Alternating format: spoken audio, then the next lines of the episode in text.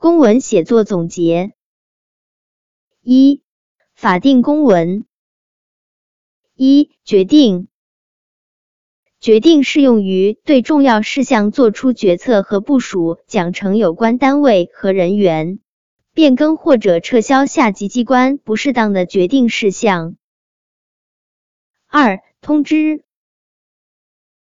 通知案内容和用途可分为发布性通知、指示性通知、支照性通知和转发性通知四类。一、发布性通知。这类通知用于发布规范性文件、下达计划和印发领导讲话等。二、指示性通知，这类通知用于向下级机关做指示、部署工作任务。三、支照性通知，这类通知用于告知一些不需直接执行或办理的事项。如节假日安排、人事任免与聘用、机构设置或调整、印章启用或更换，以及召开会议等。四、转发性和批转性通知，这类通知用于转发上级机关或不相隶属机关的公文，或批转下级机关的公文。三、通告。通告适用于在一定范围内公布应当遵守或者周知的事项，其主要特点是广泛性、规定性和专业性。四、报告。报告适用于向上级机关汇报工作、反映情况、回复上级机关的询问，其主要特点是沟通性、陈述性和单向性。报告的类别按写作时间可分为定期报告和不定期报告；按内容性质可分为工作报告、情况报告、答复报告和随文报告。五、请示。请示适用于向上级机关请求指示批准，主要特点是单一性、期复性和紧迫性。请示与报告的区别有：一、行文目的不同。请示是为了听取上级决策意见，解决工作中亟待处理但又无权或无力处理的问题，故请上级答复；报告是为了使下情上达，取得上级的支持与指导，并不要求直接批复。二、行文时间不同。请示必须在事前行文。否则就是先斩后奏，报告则不受时间限制，事前、事中和事后都可以行文。三、内容含量不同，请示一文一事，篇幅相对较短；报告不限一文一事，内容较复杂，篇幅较长。四、处理办法不同，上级机关受文后，对请示有答复的责任。对报告则一般不做答复。六、批复。批复适用于答复下级机关请示事项，其主要特点是针对性、结论性和及时性。批复的标题通常由发文机关、事由和文种三部分组成，其中事由部分比较复杂，有时除概括请示的主要内容外。还标出发文机关的态度，如同意、不同意等。七、通报。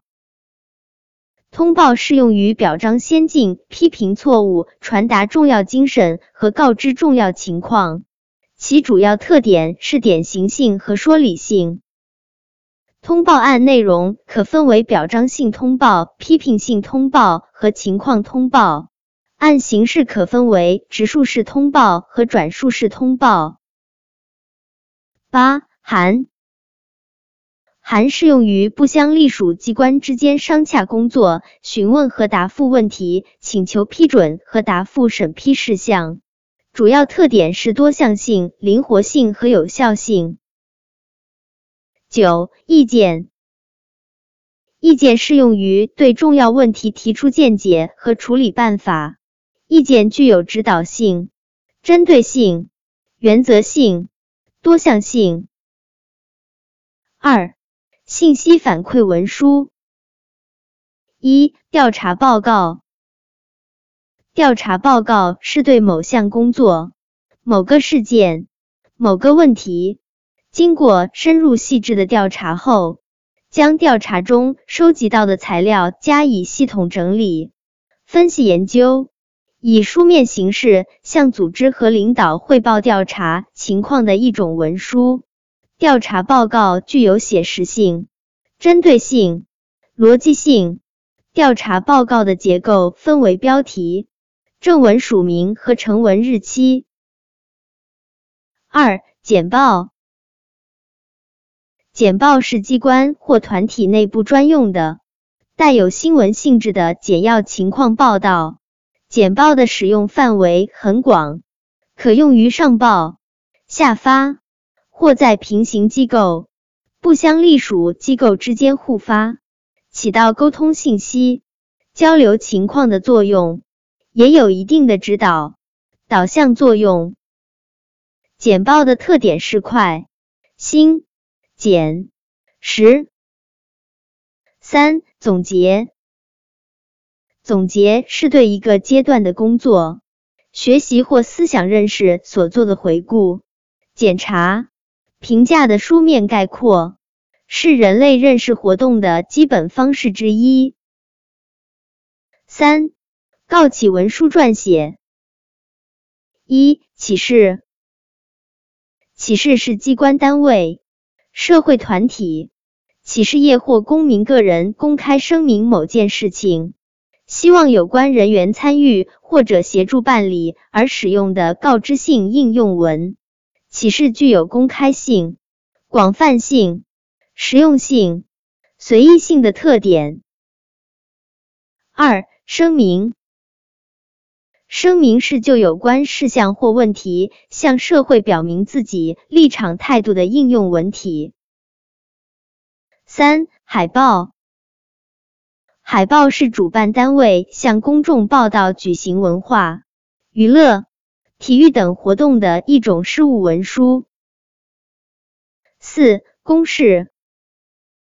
公示是党政机关、企事业单位、社会团体等事先预告、群众周知，用以征询意见、改善工作的一种应用文文体。它的特点是公开性、周知性、科学性、民主性。